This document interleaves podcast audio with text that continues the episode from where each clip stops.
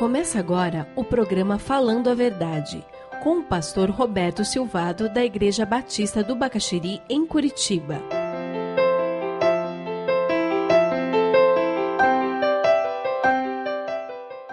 Quando eu coloco Deus em primeiro lugar, eu perco algumas coisas. Você já teve essa sensação? Quando você escolhe ser fiel a Deus e você tem a sensação que está perdendo algumas coisas? Já teve? Isso não é mentira, você está mesmo. Por isso que você tem a sensação. Que a gente perde. A gente perde conscientemente, porque a gente vai ganhar outras coisas em Cristo Jesus. Um comentarista disse o seguinte: toda vez que eu e você escolhemos ter apenas um Deus, estamos perdendo o que ter outros deuses nos oferece, para ganhar o que ter a Jeová como Deus nos oferece. Eu vou ler de novo. Toda vez que eu e você escolhemos ter apenas um Deus, estamos perdendo o que ter outros deuses nos oferece, para ganhar o que ter a Jeová como Deus nos oferece. Isso é vida, e vida abundante. Jesus, de uma maneira preciosa, nos fala sobre isso, pois quem quiser salvar a sua vida, a perderá. Mas quem perder a sua vida por minha causa, esse a salvará. Nós só vamos descobrir a vida verdadeira em Cristo Jesus se nós perdermos a nossa vida. O que, que você tem perdido para ter Deus em primeiro lugar? Eu, na minha vida, eu perdi uma profissão, engenharia mecânica, quando eu resolvi colocar Deus em primeiro lugar, eu, eu tive que ir morar num outro país. Eu perdi a bênção dos meus filhos crescerem numa boa parte da infância, do, particularmente do meu filho, junto dos avós. Ah, eu perdi morar num quarto que eu tinha, e eu fui morar num quarto com 12, e o banheiro era de 50. Eu perdi. Mas é porque eu entendia que era isso que Deus queria para mim. E a gente perde. A Ed, quando resolveu casar comigo, ela tomou essa decisão entendendo que era isso que Deus tinha para ela, ela perdeu. Ela tinha consultório em Curitiba era professora da PUC. Ela foi morar no Rio comigo, nós casamos, e ela foi trabalhar em Madureira. Duas tardes por semana num consultório emprestado. A vida é assim até hoje. De vez em quando eu tomo decisões que eu perco. Mas também eu tomei outras decisões que eu ganhei. Eu tive a oportunidade de morar nos Estados Unidos sete anos, que foi uma experiência maravilhosa. Eu aprendi inglês, espanhol, porque eu tive a oportunidade de pastorear hispanos. Eu tive a oportunidade de morar na Inglaterra seis meses, dando aula em faculdades batistas. Porque seguir a Jesus e colocar Deus em primeiro lugar, tem momentos que você perde, momentos que você ganha.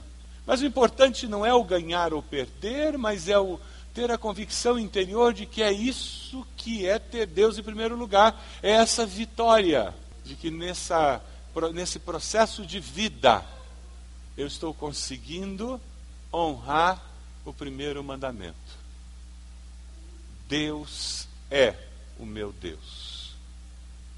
Seja no momento de perda ou de ganho, o que importa é que Deus é o meu Deus. E você? Você tem colocado a sua vida diante de Deus e vigiado em oração para estar disposto a ganhar sem se ensoberbecer e a perder sem amargurar, sabendo que o importante, independente da experiência, é a vitória de estar colocando Deus e a sua vontade, que é boa, perfeita e agradável, em primeiro lugar? Olhe o seu coração. Pergunte para você mesmo.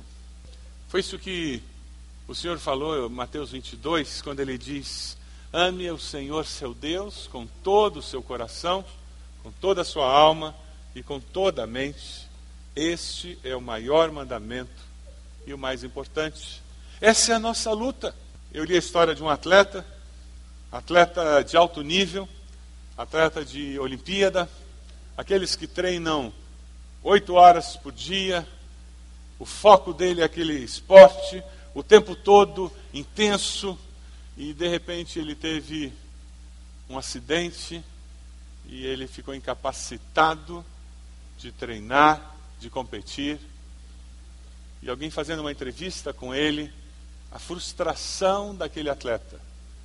Ele ficou sem razão para viver. Sabe por quê? O foco, a razão da existência dele era o esporte que ele praticava. O primeiro mandamento nos fala que a razão da nossa existência não é o esporte que eu pratico, a profissão que eu exerço, os filhos que eu tenho, os sonhos que eu acalento. A razão da minha existência é o Deus a quem eu sirvo. Porque eu posso ficar impossibilitado de praticar aquele esporte, eu posso ter uma enfermidade e nunca mais poder praticar aquele esporte ou exercer aquela profissão. Eu posso perder aquele emprego amanhã, eu posso falir a minha empresa na semana que vem e eu não acabei como ser humano. Eu continuo existindo, tendo o mesmo valor que eu tinha antes. Amém? É isso que esse mandamento nos diz. A razão da minha existência não são aqueles filhos que dependem de mim, porque um dia eles vão embora. E algumas mulheres têm crise existencial na hora que o ninho fica vazio ou quando os filhos já são adultos e não precisam mais delas, porque a razão da vida delas não era Deus, mas os filhos. Alguns homens é a profissão e eles confundem o que eles fazem com quem eles são, e a hora que perdem o emprego ou os negócios vão mal, eles têm crise existencial porque eles não, não sabem ser sem aquele, aquela atividade profissional. O que esse mandamento faz é nos relembrar o que o apóstolo Paulo diz em Filipenses 1, 21. Para mim, o viver é Cristo. Para mim, o viver é Cristo. Você pode dizer isso? Para mim, o viver é Cristo. Se confessarmos os nossos pecados, Ele é fiel e justo para nos perdoar os pecados e nos limpar de toda injustiça e maldade. Quem sabe hoje você tem que dizer: Senhor, me perdoe porque eu não estou vivendo isso. Para mim, o viver não tem sido Cristo, tem sido minha profissão. Para mim, o viver tem sido meu sonho de crescer profissionalmente. Não tem nada de errado com querer crescer profissionalmente. O problema é quando isso se torna a razão da minha vida. Não tem nada de errado amar meus filhos e querer criá-los da melhor maneira possível. O problema é quando isso é a razão da minha existência. Tem nada de errado você querer trabalhar ganhar dinheiro. O problema é quando isso se torna a razão da sua existência. Para mim, o viver é Cristo. Porque Deus amou cada um de nós, que deu o seu Filho, para que nós tivéssemos vida e vida eterna. Nós sabemos isso. O desafio é nós vivermos isso. Um só Deus. O mandamento: não terás outros deuses além de mim. Elias subiu no Monte Carmelo, profetas de Baal de um lado, ele sozinho do outro. Os profetas de Baal não conseguiram que viesse fogo do céu para consumir o sacrifício. Depois de muito tempo, chegou a hora de Elias. E Elias faz uma oração simples dizendo: Senhor, o altar está aqui com a lenha, com o animal molhado eu sei que o Senhor é Deus. Eles precisam saber que o Senhor é Deus. Manifesta a tua grandeza. As Escrituras dizem que veio fogo do céu, que consumiu o animal, a lenha, a pedra e a água que estava na valeta em volta. E o povo começou a gritar: Só o Senhor é Deus. Só o Senhor é Deus. Quando nós conseguimos ter vitória no seguir o primeiro mandamento, impactamos a sociedade, a nossa família, e as pessoas começam a gritar: só o Senhor é Deus ao nosso redor. Só o Senhor é Deus. Quem é esse teu Deus? Que Deus é esse que você serve? Como é que é essa história desse Deus que você serve? Eu também quero esse Deus. Um Deus assim como o seu, eu também quero.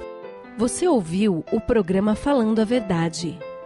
Se você deseja receber a cópia desse programa, envie um e-mail para falando a verdade, arroba ibb.org.br